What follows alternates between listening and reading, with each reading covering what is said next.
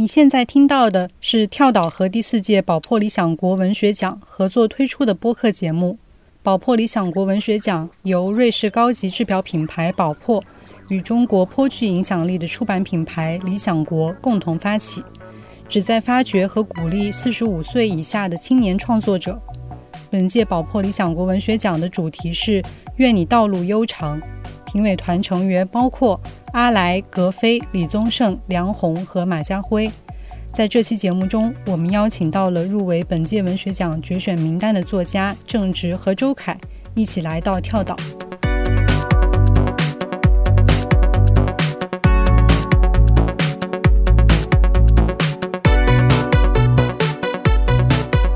就你写电影剧本的时候，总会你遇到一些制片人或者一些很自以为是的人，就他会聊，哎，觉得这样会更抓住观众啊，这样年轻人会更喜欢，都是屁话，抓谁也抓不住。一是说人市场是人组成的，人今天瞬息万变；二是你以这样的角度去创作的话，任何问题你都想不明白的。其实你每天都在做过时的思考。到办公室就看到他拿一个书在那儿看，你就会感觉到他那个文字上的内容能够印到他的脸上去，就是他读的特别认真的时候。哎，我当时就想，如果我是这本书的作者多好呀！疫情之后，因为人在地铁上都是戴口罩，我在北京的地铁上曾经真的在一个非常挤的车厢里看到一个，在我看来是大哥了，就是一个中年人，有一点谢顶，就是手捧着一本《生吞》在看，然后。哭湿了口罩，我那一刻突然原谅了所有 网上骂这本书的声音。欢迎收听跳岛，我是跳岛的主理人猫弟。这期节目是我们和宝珀理想国文学奖的一次合作，邀请到了我们的老朋友周凯。啊，大家好，我是周凯。还有我们一直都很想约的作家郑直。呃，大家好，我是郑直，非常荣幸。今天和我一起主持这期节目的是我的朋友澎湃新闻的文化记者小花。跳岛的朋友们，大家好，我是小花，然后也和你们一样是跳岛的忠实听众。我和小花都很喜欢你们的书，然后在准备这期节目的过程中，也发现好像在一定程度上，你们可以代表两种不同类型的写作者，也展现出了两条不一样但是又有交叉的创作路径。所以就很想和你们聊聊，在现在这样一个注意力越来越分散，对于写作和阅读来说都愈发困难的时代，你们是如何开始了各自的写作道路？然后在成为作家的过程中遇到了哪些挑战？呃，有哪些认同感会让你们一直坚持写作这件事情？嗯，我在想，能不能先请两位给我们的听众介绍一下你们这一次入围的作品？这一次入围的这个是一部小说集，叫《侦探小说家的未来之书》，呃，然后里头的这个大部分的这个短篇小说呢，都是写于。大概一五年、一六年前后吧，嗯，反正就这两年的时间写了一些短篇小说集。然后当时写的时候呢，就有意向呢要写一个系列的短篇，所以各个短篇小说之间呢有一些情节上的联系，有一些人物上的一个联系。对他们大致都是关于作者的，关于这个小说家，关于诗人等等这些。呃，我我的这次入围其实就是二零年出版的，去年出版的一本呃中短篇小说集，呃叫《先正》，然后其实里面就六篇小说，一篇中篇，五篇短篇，写于二零一八年至二零年这两年间，对这样一本小说集，嗯，这两部作品有非常多读者都很喜欢，然后因为两位其实像周凯的话是二十几岁的时候写小说。然后正值是十九岁的时候就写，如果我没有记错的话，那你们回望自己的一些写作历程，会觉得这两部作品在你们各自的轨迹中会是属于哪一个阶段的作品呢？如果是我的话，我可能会觉得，反正现在来看，好像是一个一个蜕变的一个阶段，因为在写这个小说之前呢，就是很多的。短篇小说，主要发表在当时一家期刊叫《天南》上，主要都是关注的地方的，然后周遭的这么一些小说。然后在写这个侦探小说家的未来之书之前呢，就是写了一个寓言故事，大概就是讲一个村庄，然后突然有一天这个太阳不再升起来了，那个地方的人怎么样去重新建构起一套一套生活来。就是如果说写过这个寓言故事的人，应该会知道，就是那种寓言的写作呢，对于一个写作者的那种改变还挺大的，因为你无所依托嘛。你不管以前是写这个青少年时期，还是说现在最近写这个台的时候，是从历史开始写，那你。过去的故乡是一种依托，然后历史是一种依托，但是你在写那个寓言作品的时候，其实是无所依托的，所以就纯粹的是去思考自己跟语言的关系，自己跟作品之间是什么样的一个关系。然后写完那样的一个寓言故事之后呢，就开始写这么一个侦探小说家的未来之书，也是当时自己读诗歌读的挺多，然后喜欢上了现当代的一些诗人，从他们的诗，从他们的传记感兴趣，然后再去写他们。那么写完这这个小说集之后呢，感觉整个人就松弛了很多。现在再回过头去看的话，其实不太愿意就是再去聊这个集子，也根本不想一点也不想去去翻这个集子，就觉得可能是蛮黑暗的一段时期。对，嗯，所以释放就是说，可能当时有非常多关于写作，包括可能成为作家的这种困惑或者说纠结的东西，可能在这样一本小说集里面去探讨。对，关于自己也关于其他的写作者吧。我觉得先正对我来说，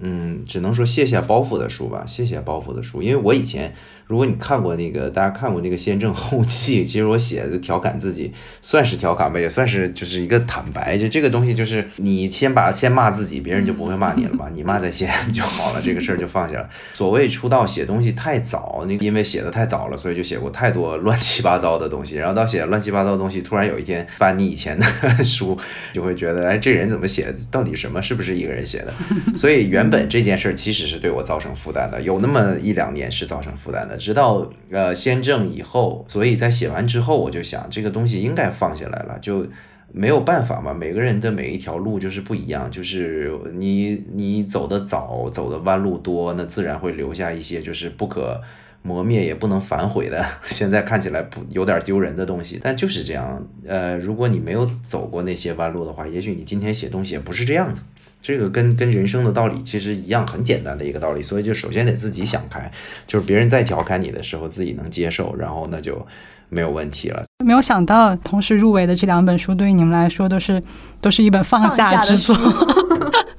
那我觉得可能我们先把时间先往回拨一点，然后我想可能从我们写作的最开始聊起。我是中文系毕业的嘛，我上学的时候有一个蛮有印象的事情，就是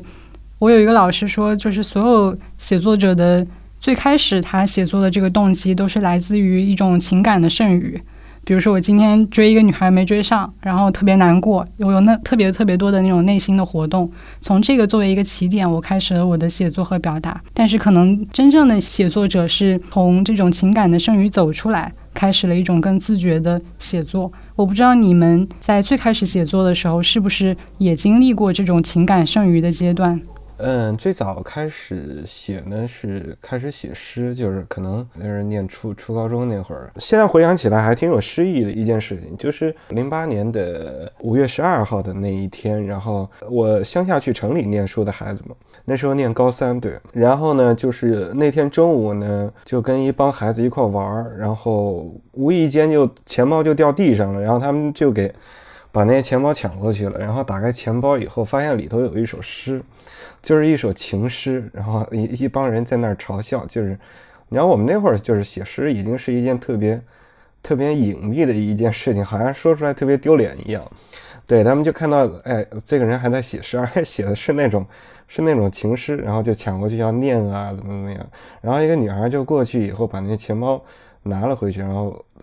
把把那个诗也夹了回去，然后还给我。然后我就跟那个女孩一块儿去买那个汽水喝，我印象特别深。那女孩子就是当时暗恋的那个女生，那首诗就是写给她的。然后跟那个女孩一块儿去买汽水喝。那天中午运气特别好，就是汽水买一瓶中一瓶，就一直都是再来一瓶再来一瓶。我不知道喝了多少。然后最后两个人都特别撑，然后从那个小卖部回教室的过程当中就地震了。对，那就是我对于那一天的那种那种印象。反正回想起来，确实就提到那四个字，什么情感剩余。呃，然后怎么样？什么时候走出这种个人的那种经验？我其实挺模糊的，就是呃，反正现在觉得写作可能。说的比较矫情一点，可能要有更大的一些一些关怀吧。不管这种关怀是是关于两个人的情感的，还是关于更大的什么历史的思考的，还是什么，反正那个。你作为一个写作者的时候，可能还是有一些超脱，就是超脱自己的个人经验。我我觉得我理解这个词，在我翻译过来，无非就是是荷尔蒙过剩，其实情感剩余是吧？大概就是我我理解是这个意思。那无非就是青春期的男孩有些荷尔蒙过剩，有些打球，有些打架，觉得跟外界有非常大的隔阂，跟这个世界无法沟通。然后你觉得？你自己内心有一个世界，有一个宇宙，就是好像是有一些能量，不知道该如何安放，以及你觉得是注定跟人无法沟通的。那那个时候上上学就，那就是有有暗恋的女孩，有。呃，发泄不出去的那种愤怒，所以就变成也喜欢运动，但除了运动之外，就喜欢看书。那看书就是看小说。我的，我我我跟周凯不一样的是，我的诗素养非常差。我我很少读诗，我也小的时候，我觉得我我看不太懂诗。所以看小说啊，喜欢看小说，小说看多了也就觉得能自己能写两笔。但当然，上学那段时间跟语文老师的关系一直非常好，因为我是有得到认可，是知道说自己写东西肯定是好的，有有这方面天赋，但是从来没有想过说这是一个多么正经的事儿。就直到说是呃高中毕业了，然后跟呃有有也有一些高中初兄弟情啊，以及那个无疾而终的或者那种非常惨淡的初恋呢，就这种情绪最后变成。那你要写东西嘛？然后结果写写越写越写越长，越写越长，写到十万十几万字的时候，就那时候已经大一了，就被一个呃上大学的新的朋友，一个男孩看到说：“哎，你有没有想过出版？”就这样就去投稿，然后就莫名其妙的呃运气很顺，就就一投稿就中了，就出版了。从那时候才开始意识到，哎，这个事儿是不是可以当一个事儿做？对，真的是直到说。文学在自己这个生命中扮演什么角色？你能用写小说来做什么？这个东西真正的这件事儿真正的意义是什么？这么大的命题，其实我觉得我知道，可能写第三四本书的时候，至少二十六七岁的时候才开始认真思考这个问题。嗯，正直是不是第一本书出版之后就已经有非常多的读者？那个就是被盗版的是第一本书吗？对，那你说那个读者算韩寒的，还算我的呢？这这这这个这个这个这个都当时很没，这就是一个段子，就是他他被贴上了韩寒的名字。就是我因为自己也是十九岁出了本书，然后出了本书，就是你十八九岁也不会写别的嘛，就半所谓的半自传体青春文学长篇小说，那就跟曾经很有名的一本书很像，就三重门嘛。然后这个书出了之后呢，然后呃也是男孩的那种，可能男孩视角啊，有一些东西。啊，就是还有一些自以为幽默的东西，所以就就是正版呢卖不太出去，然后后来就是盗版，那时候盗版还还是尾声，就盗版这班车还是尾声，开始有盗版书商就是打上韩寒的名字试一下，就书名不变，但是那个作者名变成韩寒，然后就卖的挺好的，好像。然后因为后来我的编辑有去找这个盗版书商，想要说打官司追钱来着，但大概就是钱肯定是没追到，但大概知道人家卖了多少册，就 就有这么个事儿，嗯。就是在出版这方面，就是正值相对来说会，就是还说没有被拒绝过，没有压在手里，然后没有被退稿过。就是对，听说是没有被拒绝过。是因因为因为大多数的作者被拒绝，可能呃一都是最开始嘛，那就你最开始比较走运，那可能就后面就更。对，就就就，如果你越写越进步的话，可能看起来就比较顺，可能是第一步比较幸运，这个确实，嗯。因为其实我一直都挺关注，就是青年作家的一个出版的问题，因为之前也和很多同龄的，嗯，八五后或者九零后的朋友聊天，然后大家会不自觉的讨论到这样一个问题。然后我记得有一个朋友，他会把他的写作就比喻成。加引号的抽屉写作，就是他写完之后呢，东西就放在那儿，他其实也不知道什么时候能够发表。我觉得这个状态对于很多青年写作者来说，应该是一个。挺平常的一个状态，然后在青年作家出新书以后，我们比如约采访呀什么的，那个时候我就会发现有一个尴尬，尴尬就在于我们的采访，它往往是要从这本新书开始聊起的，对吧？你肯定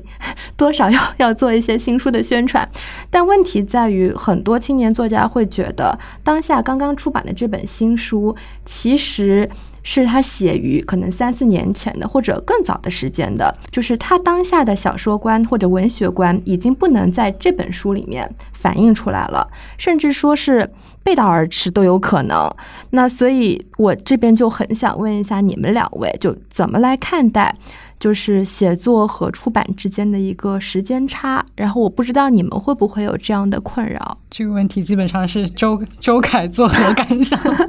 这个问题。对我是一个特别倒霉的，就是我十年前的小说，然后现在拿出来，然后现在前一段出 一本集子，十年前的小说，然后别人问起我当时写这小说是什么什么目的啊什么，那哪记得呀？十年前，对我是一个特别倒霉，但我觉得这个问题也不不光存在于就是就是青年作家这里头，就是不管你是什么作家，他这个整个出版周期它限定在哪儿，就是。你写完到这个出版肯定是有一个时间差的，所以可能还是就是抽离出来聊这个作品的时候，有这种时间差的概念。比如说别人问起你这个小说的什么结构方面的问题啊，一些非常细节性的一个问题的时候，你不知道怎么样去解释这个里头可能有一些时间差。但是你说小说写的这个内容，你说我这小说是疫情前写的，然后现在。这个疫情爆发了，拿出来看这个小说是不是有一点过时？但我觉得大部分读者应该不会有，不会去谈说小说过时了或者是怎么样。对于作品而言，它可能是并没有一个过时的概念的，它只有对于发表周期来说可能会有一个过时的概念。因为我在出版社工作嘛，我会觉得真的青年作家的出版是很不容易的，因为。那前段时间我们有录一期节目，就是谈文学访谈，然后当时索马里就提了一个概念，说现在出版要做的就是建立最短的桥。那青年作家就是大家不认识，所以整个铺垫介绍让大家对他有兴趣是一个现在挺费劲的事情。所以我觉得这个问题可能会在青年作家上更明显。而且还有一个就是像咱们这次的。嗯，两部两本书，它都是中短篇的小说集，对吧？就是可能如果要出集子的话，它的出版周期会不会相对长篇来说会更长一些？因为它要凑一本集子的话，我刚刚想到就是关于短篇长篇的问题，因为我之我记得周凯之前也有说过，因为周凯出的第一本是一个长篇台。然后后来就是我们入围的这本，其实在他之前嘛，写作时间在他之前。我记得你好像也有说过，好像长篇就是更容易被读者和市场接受。是的，不知道，我觉得现在好像是短中短篇更容易接受吧。我不知道这个，我确实也曾经想过这个问题，现在根本一不想二，因为是因为。原因是因为你想不明白这个问题，没有没有必要，就是就好像我可能这个例子不太准确啊，就是我有也写剧本嘛，这两年，就你写电影剧本的时候，总会你遇到一些制片人或者一些很自以为是的人，就他会聊，哎，觉得这样会更抓住观众啊，这样年轻人会更喜欢，都是屁话，就是这么说的人完全都不明白，你抓谁也抓不住，你你谁你也看不懂。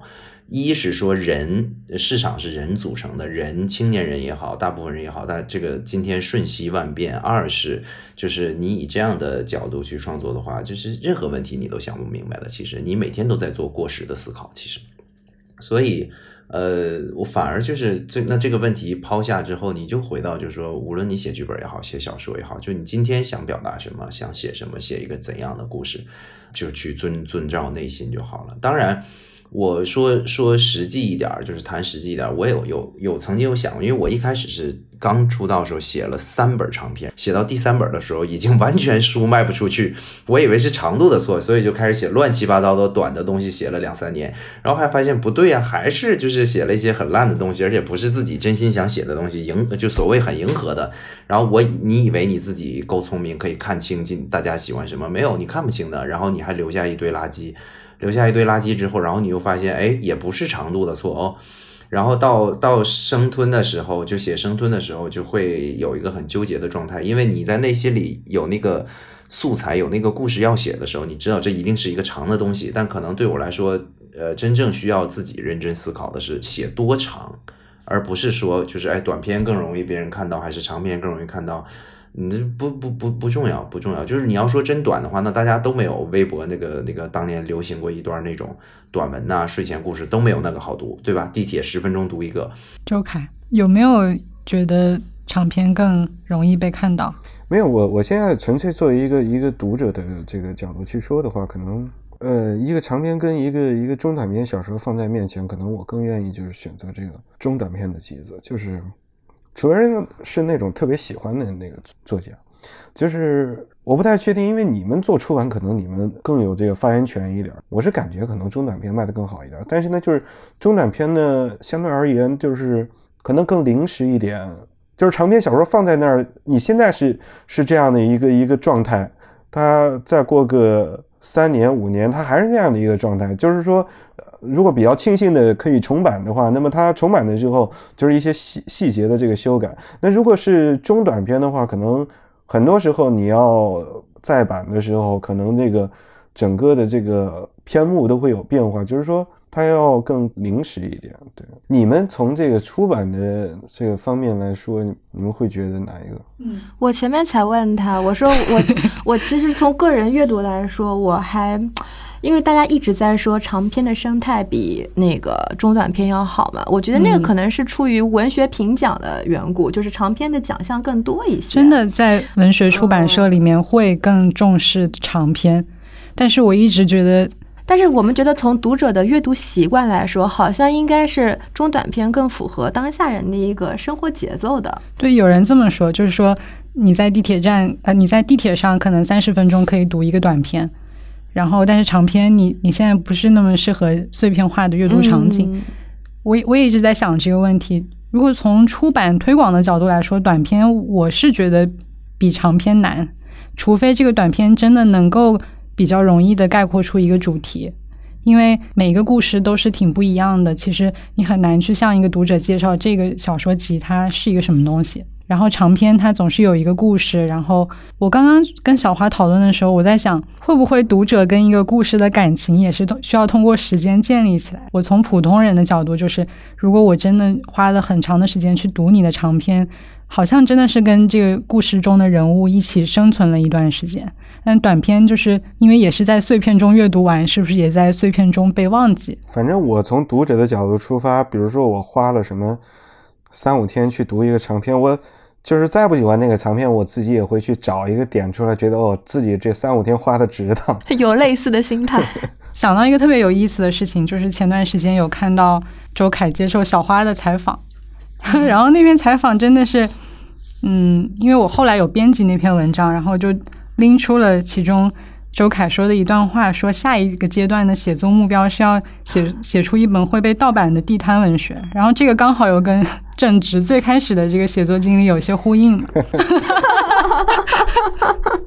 所以我还挺好奇周凯为什么会说出这样一一段话背后的一些思考是什么。然后我有一个猜想哈，就是我总觉得今天的阅读和写作都。变得越来越严肃，然后其实挺有压力的。然后地摊是不是一种回归，然后找到那种写和读最快乐的那种状态？我不知道周凯是怎么想的。我是就是我还挺嫉妒像郑直这样，就是一出来就搞一个这种这种爆款，是完全没有没有压力。我想起他刚才自己也说了嘛，一开始他就说了，他写现在写作是完全没有这些压力的。对我而言，就是也没有那种特别较好的作品，也没有那种特别特别能卖的作品，所以就比较的比较的尴尬。就是具体说说这个地摊文学的话，我不是说贬低什么，反正我是从看这个地摊文学开始的。那时候我们小的时候，就是稍微有一点文化的这个叔叔，他就会去那个租书摊嘛，就去租一些书，然后我们就捡着跟在后头就捡着看。对，你看书是看的是这种地摊文学，你看电影，那么那时候看那个香港电影，它也是那种特别特别简陋的那种香港的那种拍摄的这个电影。我就是从这个成长起来的，只不过之后你可能读了一些稍微的所谓的经典的一些作品，稍微严肃的一些作品之后，可能有一些一些变化，但是你本质上还是有那种 那种追求的，这是一个方面。包括写这个侦探小说家的未来之书的时候，我后来回头想，其实是就是很受那个当时香港电影的那个影响，那个快节奏的，然后特别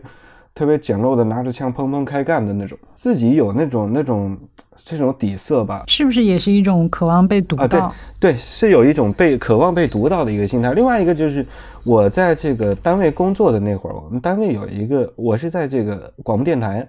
广播电台呢，它嗯稍微有一点点文化吧，但是也不是那么浓厚。大家主要还是打麻将，对。但是其中有一个女孩子呢，她就看书。那会儿我我写东西，但是他们都不知道我写东西嘛，然后。我我印象比较深的就是经常下班以后看他一个人，因为他是上这个有的时候上那个六七点钟的那种节目。我们下班以后，我下节目以后，然后到办公室就看到他拿一个书在那儿看。你会感觉到就是那种书上文字上的那个内容，我也没细看他看的什么书，你就会感觉到他那个文字上的内容能够印到他的脸上去，就是他读的特别认真的时候。哎，我当时就想，如果我是这本书的作者多好呀！就不知道你有没有这种。这种书被人那样去阅读，对，所以我就想，如果我的书能够被一个被一个工人、被一个超市的售货员，他完全没有这种什么文学上的追求，他也没想说看你的小说要去学习这个写作，呃，或者有更高的这种精神的追求，他只是看小说更好的打发时间的一种方式。我觉得我的书要是被他们读，那我。太高兴了，对，所以我现在的理想是能写出一个这样的文学作品来。然后我其实是在琢磨，但是刚才郑直说琢磨是没用的。对我，我觉得呢，我觉得其实琢磨也有用，就是自己打脸，不是，也不是说琢磨有，甚至可能都不不用琢磨，就是这个件事儿，在我看来，我今天想把它简单化，就是想简单了，可能自己想通了就比较好。我是被逼想通的，你知道，就是。我觉得像周凯这种，可能一出一一出道写的小说还哎蛮蛮有风格的，蛮有意思。我当时就是一个青春校园文学嘛，就是说它有趣的点在于，其实我觉得多半是调侃了所谓地不地摊文学。那你说这个它到底这个地摊的意思是指说它的按文学性来来你你来标，就是说区分这个东西呢，还是说你按它的那个流传度，对吧？你要说流传九十年代有本书，我刚刚突然想，就废都贾平凹的废都。你说那算不算地摊文学呢？对吧？那当时那盗版满天飞，那家里父母不管读不读书，那必须家里都塞一本，肯定买一本，而且藏在那个书架角落里，就怕孩子翻着。然后反正你不管给我藏哪儿，我肯定能翻着，你知道。然后那东西都是你一打开，你你都不用看，找那方块字儿，或者是直接你就看中间最褶皱褶皱最多那几页，翻开就看就完事儿了，就。那所以对吧？那你说它文学性不不高吗？也是一个文学性非常高的，是我认为贾贾平凹这一生做创作中很重要的一部作品呢。所以你看这个东西怎么分嘛？那当然，我觉得周凯也是在调侃这个东西，就是说他就是说每个读者，就是说在每个作者在认真写作的同时，这个被渴望更多读者看到的这种心态该怎么去平衡？我觉得。但是我我这两年就拿什么安慰自己呢？拿那种成功的巨人的例子，前前人巨人的肩膀上的例子。比如说，其实我最喜欢的，我在多处有提过，我最喜欢的作家是爱伦坡，就是在他活着的年代，他就被认为是地摊文学作家，他纯纯的地摊文学作家，就是这也是后世认为他被就是说不公平评价的一点，就是他活着的时候一直被大家当时认为，因为当时他活着的年代正是流行写大部头的年代。然后他写那种东西啊，短小的啊，悬疑的、恐怖元素的东西，然后哥特风的东西，那就是地摊儿。那王尔德也写过地摊儿类的东西。然后这两年，我也就是这两这几年，我才突然这个说来惭愧啊，我大概是近三年才读到格林厄姆格林格林姆格林，然后。我就去看他的生平，然后甚至这年好像有一个写他的什么，是不是他有传记的书我忘了，就是有讲到说他把自己啊，就有那个梗嘛，说诺贝尔奖为什么不给他提名次数最多，再加上他自己其实把自己的写作划分的非常清楚，他有那一类他自称为叫消遣小说。就我们也可以当做，其实中国叫地摊文学，对吧？消遣就是，我就刚才周凯说的那个，就这本书放到那个女孩手里，喜怒哀乐映在脸上，这就是这个作者写这个故事的最初目的、最原始的目的，也是最终目的。我希望读者看到这个故事被爽到、感动到。痛哭流涕也好，欢笑也好，紧张也好，这就是我写了一个优秀的故事。首先，我肯定是一个优秀的小说作者。我觉得这个人就是一个人能写出这样作品，一定是，但无非就是啊，我的主题，对吧？不像卡拉马佐夫兄弟一样，不像包法利一样，呃，那个就是去探讨一些更严肃的人性上的东西，没有问题啊。我有些小说就是写来消遣的。那他本身，你像他自己有叫翻译什么？有一本叫《命运的内核》吧，我记得就很严肃啊。也有那种就是那个布雷顿硬糖那种就是偏消遣的间谍类的小说，他写的都很好啊。所以我觉得，我不知道他是因为就是被诺贝尔奖气到了，还是说他自己真的想开了。就一个作者，一个那么伟大的作家，能把自己的写作分得非常清，我觉得这个给我上了一课吧。就我算自己给自己上一课，就是你有的时候，我有时候也会回想，这个时候就回到最初的今天你们大家提的那个第一个问题，就是我最初写作是为了什么？我最初写作是为了自己爽，这是真的。我不知道，我不知道有没有人说十七八岁写第一本书的时候是为了担起文学的重任啊？就是，对，我不知道有没有人是这样。我相信可能有，但起码在我是这样，我为了自己爽。那写着写着，就那个包袱就会说，哎，那不能，你要对文学负责任啊，你要对你这个行职业负责任。会有一段时期背上非常沉重的包袱，以及说不要丢人，对吧？你要，你要，你要在技巧上让人看到你在进步，你在创作上给人看到进步。但是有的时候，你想人活到三一定年纪的时候，你会非常很多内心的地方，生活非常辛苦。我为什么不能写一本继续？就是哎，我今年就想写一个让自己爽的东西，就是我觉得我想讲一个好故事。那这个爽来自于。哎，我讲了一个非常类型化的也好啊，非常就是类就是节就是节奏清晰的有包装的东西也好，讲了一个故事，读者被爽到的那个回馈，普所谓的普通读者被爽那个回馈，我感的这个就是我今天的爽。对，所以呢，我觉得没有问题啊。像像格雷厄姆格林就某年神奇的写了一本叫什么《与姨母同行》。对吧？好像他有说过，就是我写这个书就是为了图自己也图一乐。就我觉得这个就是看开，在我看来就是看开。就是如果我没有那个心思就算了，如果有那个心思的话，我觉得没有问题啊，没有问题。就是以前我觉得可能会有那种。创作道路上的那种洁癖，就会觉得一个人走上一条路之后就严肃了，就一直要严肃下去，或者说深刻了就一直往深了走，怎么能总是左右摇摆？哎，今天我看这作家怎么今天写了一个好像很调侃戏谑的东西，明天又写写一个非常严肃的东西都没有问题。人本身就是这样的，人本身就是每天左右摇摆的活着。那我不想说，因为如果这件事儿写作是会成为我认定它是我这辈子的职业、毕生的职业的话，那我一定第一不希望它成为我今生的包袱。所以就是，如果我今生能写出那么一两本非常爆的地摊文学，我觉得是很值得骄傲的。这样，就是你像，你一方面严肃，你这辈子肯定是拿不到诺贝尔了，那你另一方你地摊上受欢迎，这两头占一头不挺好吗？对吧？嗯，刚才说到我，我就觉得，如果十七八岁的时候已经背起了文学的重担，我就非常怀疑他能不能写下去。我身边有特别多这种文艺青年嘛，就是在最开始可能还没有写出什么东西的时候，特别特别有这种我一定要创作一些伟大的东西，所以你他都没有办法下笔写，因为觉得我现在写写出来的东西不好，所以我没有办法开始，就有一个非常大的这种负担。所以刚刚我们其实。谈到地摊文学的，它对面有一个另外一个概念，就是严肃文学嘛。然后我们就可以回到呃，正直最开始讲提到那个先正的后记里面，其实有谈到过严肃文学的话题，包括还有在采访里面说，可能我们现在莫名其妙的把严肃文学变成了一种类型，但是严肃文学并不存在这样一种类型。然后正直也也有提到你对严肃这件事情的看法，这个我们能不能？来聊聊这个，没有我我我写写的就很简单了，在里面讲就所谓严不严肃，就是论心不论迹了，就是严肃就是我严肃对待写作这件事情，在我看来这就叫严肃了啊，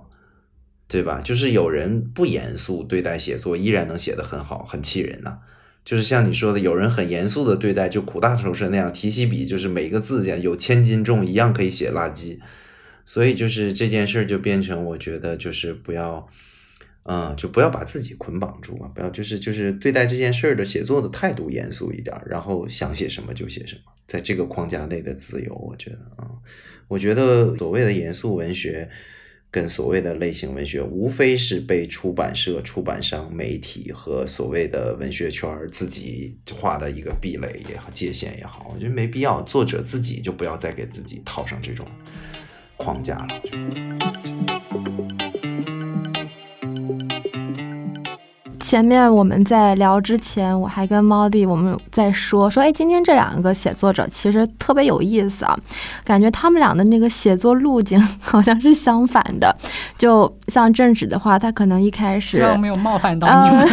没有，这就是。这就是当时我们 我们会这么想，就觉得说，嗯，正直是从这个青春校园文学这种写起的，从地摊文学，但是 呃，但是从这个先正开始就越来越严肃了。然后，但周凯呢，他从出道到现在，就是文学上的出道啊，到现在，他一直在写的是那严肃文学。但是我跟他聊的时候呢，他又会说他心里面有一个地摊文学的梦。所以我就我们就觉得说这两种路径就是。很有意思，如果比较起来的话。但是刚才我听两位聊下来，我就会觉得，对啊，其实这个严肃文学和类型文学之间的界限确实没有必要是那么泾渭分明的。而且我也发现，就是近年，就是文学界它好像也出现了一种现象，就是严肃文学和类型文学之间的界限它慢慢的模糊了。他经引述别人说伟大的美国小说，然后嗯，说中国人也应该有那个创作。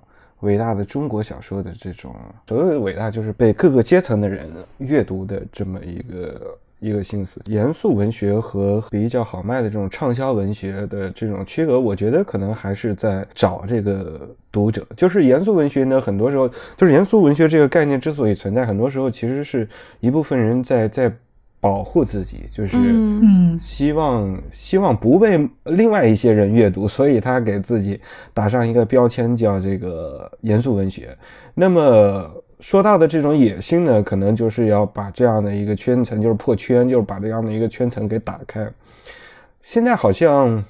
你要说有什么样的这种伟大的小说的范例，可能还是在二十世纪之前会有一些，或者二十世纪初会有一些那样的伟大小说，比方说过去的莎士比亚，然后后来的托斯托耶夫斯基，这些小说可能它会被各个阶层的人不断的去阅读，它有它的戏剧性，它有它的通俗性，同时它也有它的更大的一些关怀，关注到爱恨情仇，关注到人的存在的一些问题。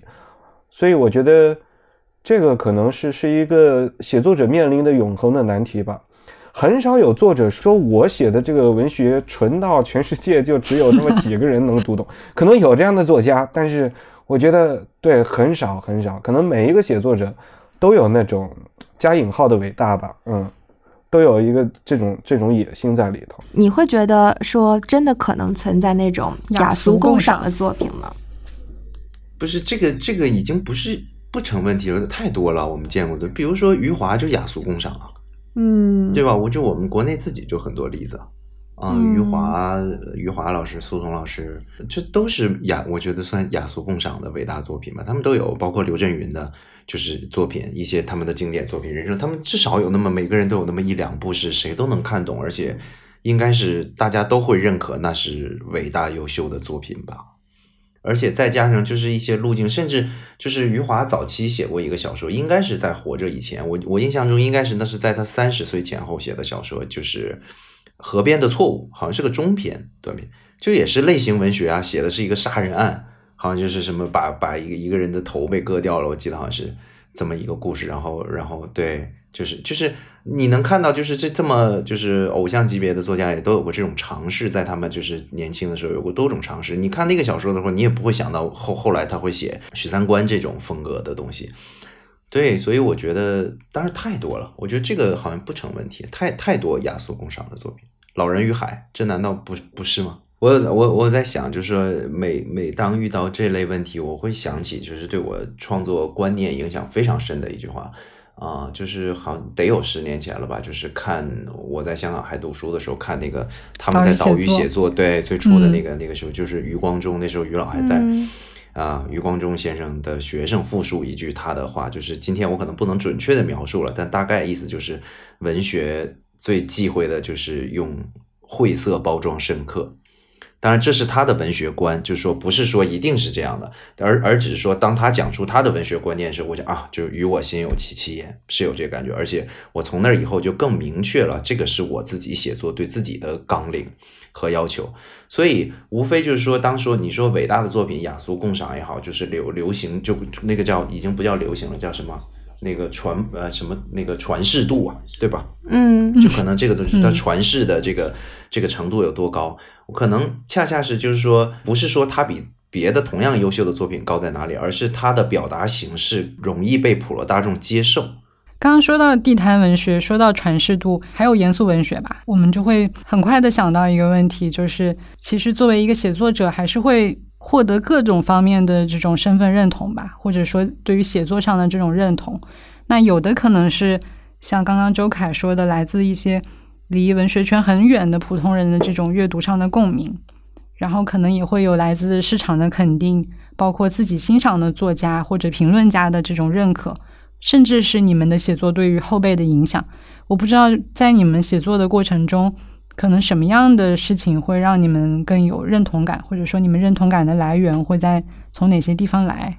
就是我的话，可能不是单一的某一个方面，就是呃，你要说纯粹从从读者那个地方来，我也没有那么多的读者，但是确实有的时候，个别的时候，一些一些读者的这个支持，确实可以作为你很长时间的这个这个动力。另外呢，就是比如说一些经典的这个书籍。呃，尤其是那种让你读完之后久久的沉浸在书籍营造的氛围，或者是那个小说的某一种追求的，久久的持续在那种震撼当中的一些一些书籍，让你会觉得哦，小说这种文体是那么的美妙。那么这是来自于经典的一个支撑。那么你要说完全不在乎这种文学评论。那也是可能不太不不太可能，因为很大一部分的这种沟通与交流，可能是来自于这个文学评论的，因为它不同于现在的，比如说豆瓣呀，或者是微博呀等等这些那种非常非常短的那种评价，它是比较长的一个篇幅的这个评价，可能有一个更也不能叫沟通了，就是你会知道。就是我常常说到一个例子，就是那个瑞士的那个作者罗伯特·瓦尔泽，他把他的这个作品常常是用铅笔写在这个火柴盒子上，然后呢，呃，把那个作品呢藏在自己的抽屉里。就是你说他这样的一种写作是不是完全属于自己的？其实也不是，他也是在等着人找他。那么这种趣味就在于，就是捉迷藏的趣味就在于躲起来，是因为知道有人在找。那么你看到这样的一些文学评论，或者是比较长篇幅的文学的批评，不管是好的话还是坏的话，你会知道哦，原来有人在找你。那这是一部分的支撑，另外一部分支撑呢，可能就是来自于同龄的这个作者，包括像郑直，呃，读到他们的这个小说的时候，你会知道原来自己有那么多的同情人，然后。现在我们去谈到什么所谓抱团取暖啊，这些是一个贬义词。我一直特别渴望就是那种那种温馨的状态。包括我在有一个有一个小说里头也写到，就是外面突然下起了暴雨，然后一群人在那儿聊天儿，聊什么文学啊这些。聊完以后，然后往回走。我当时写的时候心里面特别温暖。包括看那个高新建的这个车站的时候，一一群人在那儿等等待那个车辆过来，然后十年过去了，二十年过去了，三十年过去了。最后一大一件巨大的那个风衣把所有人都遮起来了。我的我我是那种生理性的那种那种温暖，呃，反正我觉得在今天可能这种支撑是很少的。比如说偶尔看到政治一篇小说，偶尔看到一篇另外一个朋友孙一胜的这个小说的时候，你会你会有这种夜游神是吧？我刚刚也是家里好像刚刚收到，对，你会有这种这种这种支撑。嗯，对，所以这个回答等于没有回答，就是所有的支撑都都在我这儿都是有效的。嗯 嗯嗯，但最后这个我觉得是之前我没有想到，但是我也我也很有同感。就现在确实大家好像是越来越作为一个个体的存在。然后我上学的时候，我我之前也有写过很很少很少的诗，然后当时发在朋友圈里，被我的朋友转发在他的朋友圈，然后就因此被她男朋友看到。然后后来我跟她男朋友有机会见面的时候，他就鼓励我写诗，那个瞬间真的是很感动的，就是好像并不是说自己的创作怎么样，但是就是有人支持你去做这件事情，就像郑直说的，一直写下去是最重要的。包括他也回忆说，可能很多年前在北大，一群人来一起读一本《围城》，一人一一段或者一人一句，一直读到这本小说结束。这种状态，我觉得今天就真的很难得。所以周凯说到这个，我也觉得感触很深。我不知道正直现在会在什么地方感受到认同感。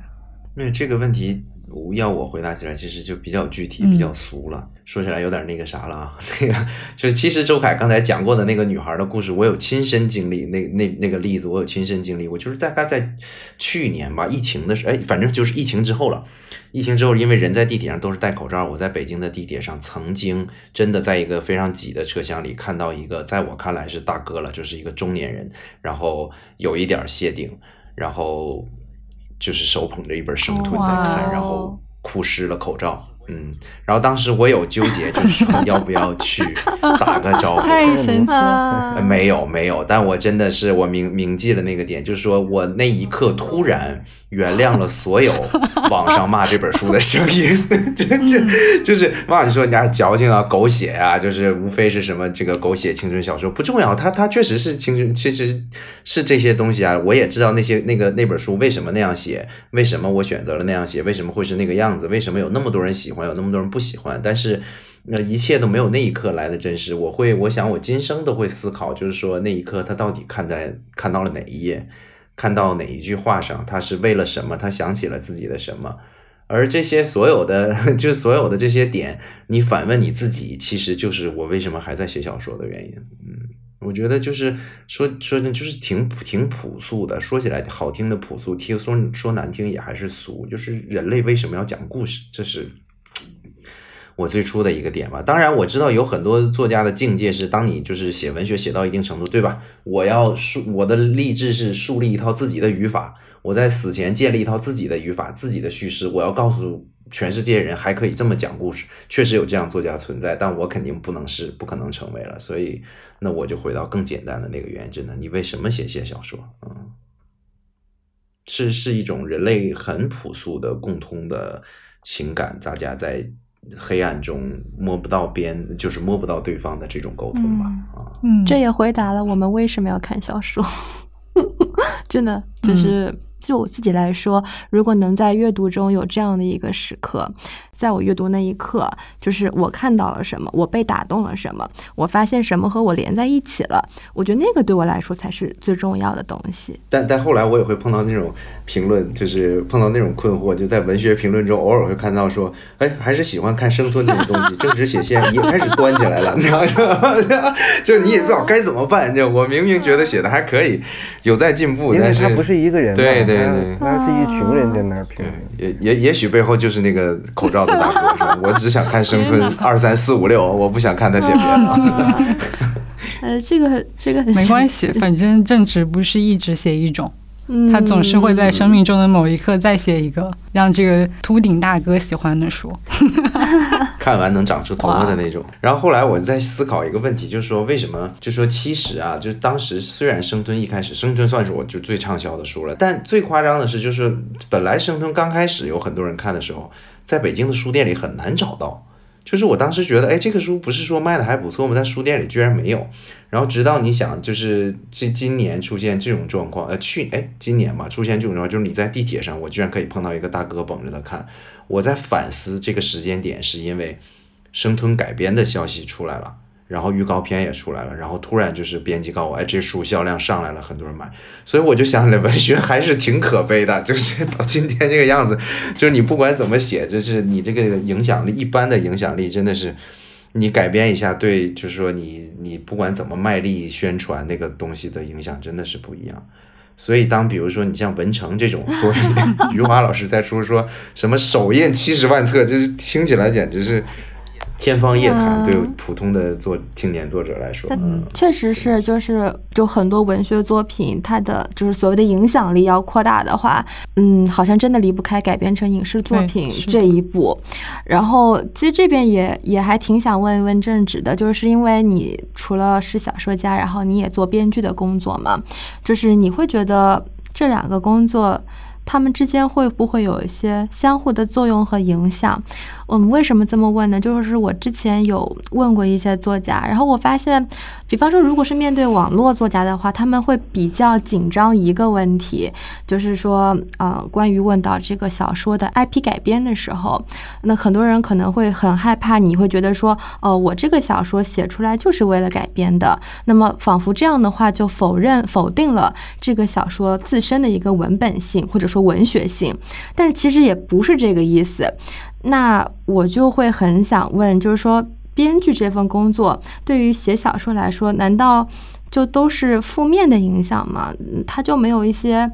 嗯，也有一些积极的作用吗？还是就是完全的两件事？没没有有积极的作用，有积极的作用就是写剧本赚的钱，写小说时候就不需要天天追着编辑要稿费了，真的是，就你会稍微自从容一点，就是从容一点。以前写小说的时候，不就你会觉得，哎，这俩月没写新小说，没稿费怎么办呢？但写剧本的时候，就哎，那这最近写剧本赚点钱，那这个小说慢慢写吧。这这开玩笑归开玩笑，就真就是嗯，很复杂。我无非是我当编剧最开始很简单，就是为了赚点钱。最开始当编剧赚的钱，然后二是后来说改编，我怎么那自己的小说有人愿意改编就改编，那我就自己来呗，自己自己干呗。把这份钱也赚了，无非是这样，然后再干着干着，无非就是有点洁癖，就觉得哎，反正别人还不如我自己写的好呢，就自己来吧，就就这样。但但我也我也有公开说，就是我今年截止，应该到明年我手上的工作彻底完成之后，我未来几年是不不想再碰剧本了。嗯，就是也到，我觉得可能到一个有钱了，不是 这个真的不是。你要是赚钱的话，还还还可以再多多多赚两年。不嫌钱，关键是就是怕你去赚那个钱回不过来，回回不过头来了。因为可能到一定阶段了吧，就还是有点，嗯，嗯，对，就是有点想写的东西，很需要你全身心的投入。就是我我刚才正直说到他这个这个影响的时候，提到就是赚钱会影响到这个写作。我知道有一个这个，就你们上海的一个一个青青年作家，他是写了蛮多了，十多二十本这个小说了吧，他是。坚决不卖这个影视版权，然后他的这个理由 就是杜绝自己挣快钱，就是只能一本接一本的写下去。我觉得他那个也是一种一种状态吧。周凯现在会有赚钱的压力吗？我就每个月就是要付什么房租，要还房贷的时候，要还信用卡的时候，会意识到没钱这个问题，平时没太琢磨。好，那我们还是回到文学，我想聊聊地方写作还有方言的创作。我其实，嗯，作为普通读者来说，我是可以理解的嘛。就是今天好像全球化让每个城市都变得越来越像，然后书写地方，包括使用方言这样一种有生命力的、有性格的语言，其实好像是能够让我们在今天这种抽象的生活中获得某种细节和实感。所以我前段时间在读那个《海风中失落的血色馈赠》的时候。我就看到有一条评论说，这绝对不是地方写作。我就想，哎，地方写作就这么不堪嘛？所以当时觉得很奇怪，因为如果不是通过这样一本书，我可能就不可能会知道世界上有这样一个地方。然后在历史的书写，在新闻的报道里面，一些小的地方，一些小的地方会发生的故事，可能是我完全不可能从别的渠道里面获得。但是一个小说小说的作者，他就可以把它呈现出来。所以有的时候我会觉得。地方还是真的很有魅力的。然后在你们的写作中，我也确实看到了东北的很多故事，包括四川的一些故事。这些可能在我今天生活在城市里是很罕见的。我会从普通读者的角度去思考这个问题，但从创作者的角度，肯定是会觉得这个还是一个标签，对不对？我想知道这是不是一个变化的过程？就是你们今天就是当被贴上这个标签之后，肯定是不希望。这样一个简单的这种媒体化的，或者说一言以蔽之的这种很简单化的说法去评判你们的写作，但是最开始写作的时候会不会有点不一样？反正标签还是有帮助吧，就是帮着你获得一些关注，帮着你 别人提到你有话题可聊，别人一说到正直，东北三杰之一，然后提到我就四川人了，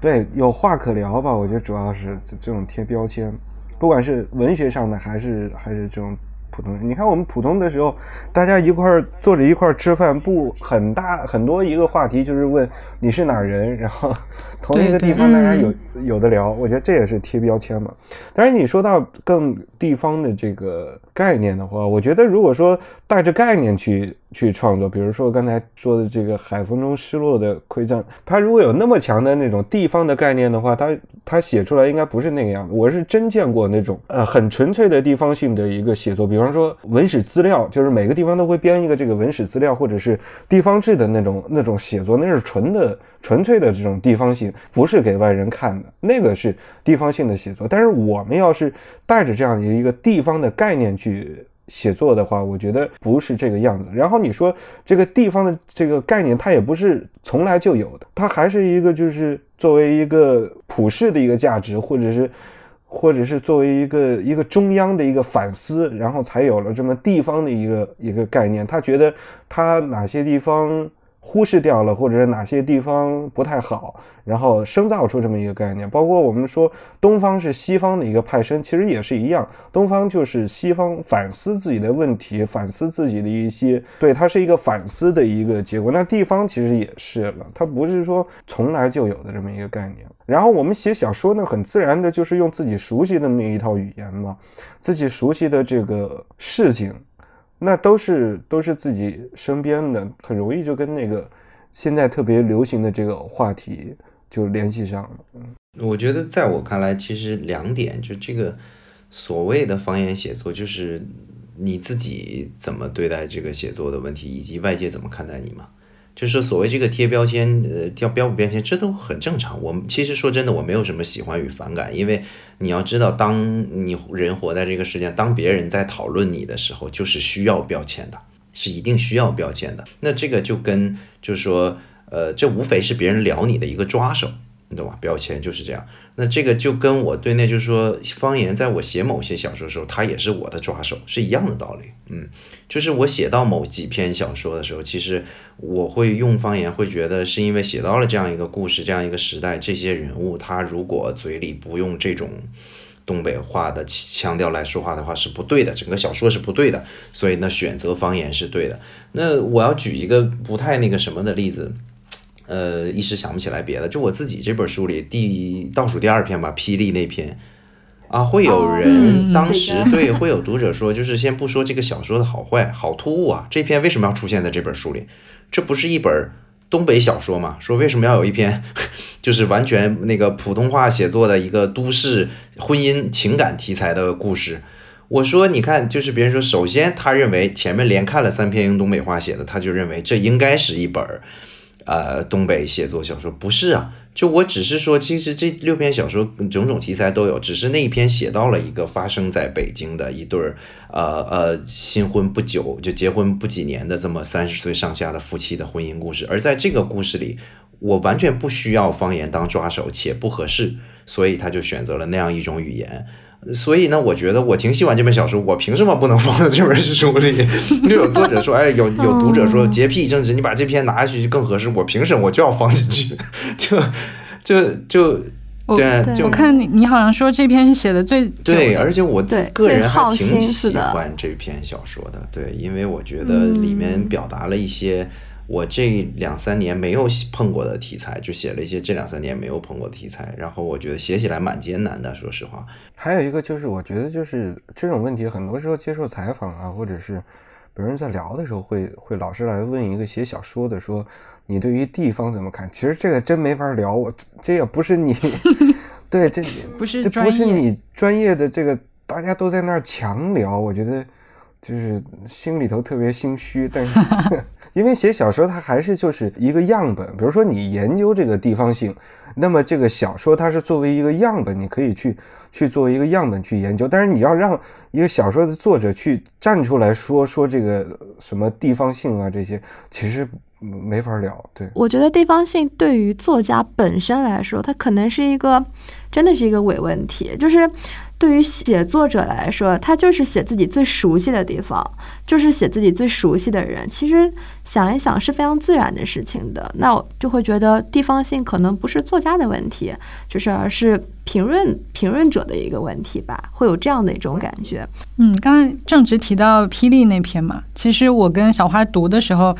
确实会有一些感受，就是明显的能感觉到不一样嘛，就是整个地点发生了变化。当这个故事来到城市之后，好像是跟前面几篇风格啊什么都不太同，然后也会觉得，哎，政治是不是从这一篇开始，接下来也会再写一些更不一样的，再找一种新的语言。所以你刚刚说可能会反映最近几年你的一些思考，那是不是就是一些跟城市里的生活有关的？不不一定没有刻意，我觉得可能还是跟人生阶段确实确实有有很对很大的很大的关系嘛。比如说，其实生吞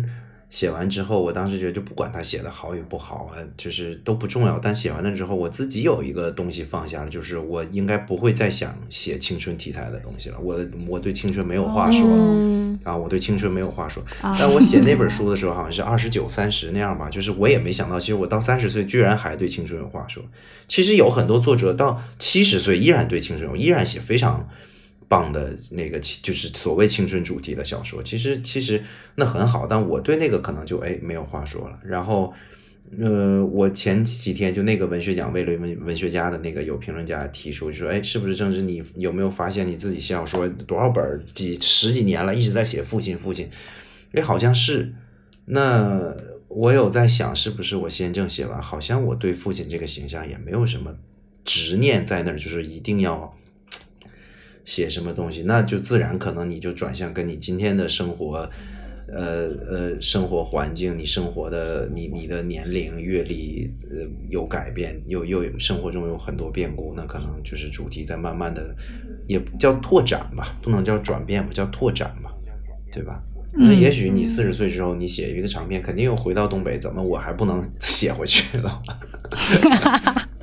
嗯，回到今天，就是我们还是因为保破理想国文学奖嘛。然后这个奖是一个鼓励青年作家写作的一个奖项，所以我也很好奇，你们是不是也会看一些同代人的作品？比如说，你们应该是不是也稍微读过互相的作品？可以谈谈你们喜欢的同代人的写作。看的那个先正的那一篇，一开始的时候，我是，尤其是在读这个开头的时候，一开始的时候还觉得应该是在自己的设想的这个。范围之内呢，就是他的小说是刚才聊的时候过程当中，其实也能够感受到，就是正直提到的他自己过去的这种经历，就是他非常熟练的在小说里头有这种小情节、大情节，包括某一个地方该出什么样的一个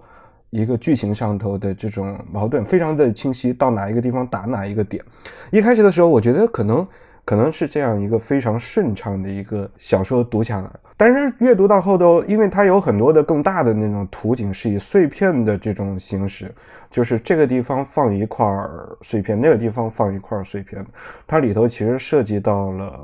对东北的很多的过去的一些事情。我觉得那个是是一个那个小说当中更大的一个图景。那么到最后那个结尾的时候说。我记不太清楚，就是说从此以后再也不会被卡住的时候，我觉得那个更大的途径倒还挺明显的，就是所有人都被卡住了。卡在什么地方呢？就是秩序与秩序更替的那个瓶颈上头。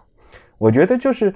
读完以后带给我的那种反差还挺大的，就是整个故事是非常娴熟的一个故事，但是它带出的那个图景。对，我是是我提前没有没有想到的。说起来，是我这几位的书我都读过，《侦探小说家的未来之书》是我看那个微信读书上有，是吧？对，微信读书上有。没有这本书前段时间断货了。哎呦呦！但这个我突然断货是因为印的少。哎，我突然把恭喜俩字咽回去，也是这个原因，因为我也经历过这种事儿。你知道吗？断货是因为突然有人买，发现我库存一共就八百本，我原来有经常有这种书是这样。开玩笑，祝大卖，祝新书大卖。我有近几年有刻意在紧跟，就只要有时间，除了就是说完成自己该读的那些欠下的名著，然后再多多画，特意会画一些时间来看一下那个同代青年作家的书，我觉得挺好的。我觉得真的挺好的，这个照我几年前自己那种自怨自艾的情绪 对比来看，挺好。大家都非常努力，我就是经常盯着一些比我努力的人，比如班宇。对，我觉得班宇真的非常勤奋。我觉得他真的，他他的短片的输输出率、输出量非常的稳定。我感觉他这两年啊，大概就是平均每两个月会有一篇新的看到。我要是没感觉错的话啊。所以你们可以互相给对方提一个问题嘛？也说到这个稳定的输出了。我看那个采访的时候提到这个《先正》这个这个小说是好像两天就写完了吧，然后花了一天这个修改，接近两万字的一个小说。然后我就问一下，现在的这个写作的状态是怎么样的？没有，我现在是四个月了，一篇两万字的还没写完。对，是因为忙别的事情去了。也是，再加上我觉得也有遇到不能叫瓶颈吧，我觉得一个很摇摆的时期，对，很摇摆的时期。我不知道这个你有没有这种状况，就是有的时候反而因为可能脑子特别火，就是脑子里可能同时觉得，哎，好几个题材，今天又蹦出一个，明天又蹦出一个，先写哪个好也不知道了。然后写写这个，放放那个，就就变成好像同时在抓几只兔子，然后最后几个月下来，哪个也还没抓住。我我我会近一年会有这么一个状况，对，你是稳定输出的类型吗？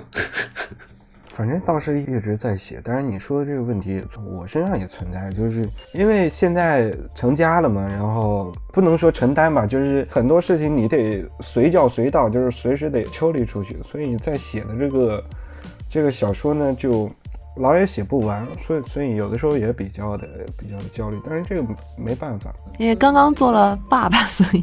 对都面临时间时间这个很大的问题。嗯，我有的时候觉得写作其实对于时间、对于精力真的是一个很大的体力活，对吧？嗯，它要求一个人很很集中、很专注，这个对于现在的我们有的时候还蛮奢侈的。感谢两位今天。抽时间和我们聊天，借用今年宝珀理想国文学奖的这个主题，愿你们道路悠长。非常希望之后不管是周凯还是郑直，都能遇到地铁里面有人阅读你的书，或者看到你的读者把你的小说印在自己的脸上的这个状态。谢谢两位，谢谢谢谢谢谢谢谢谢谢谢谢。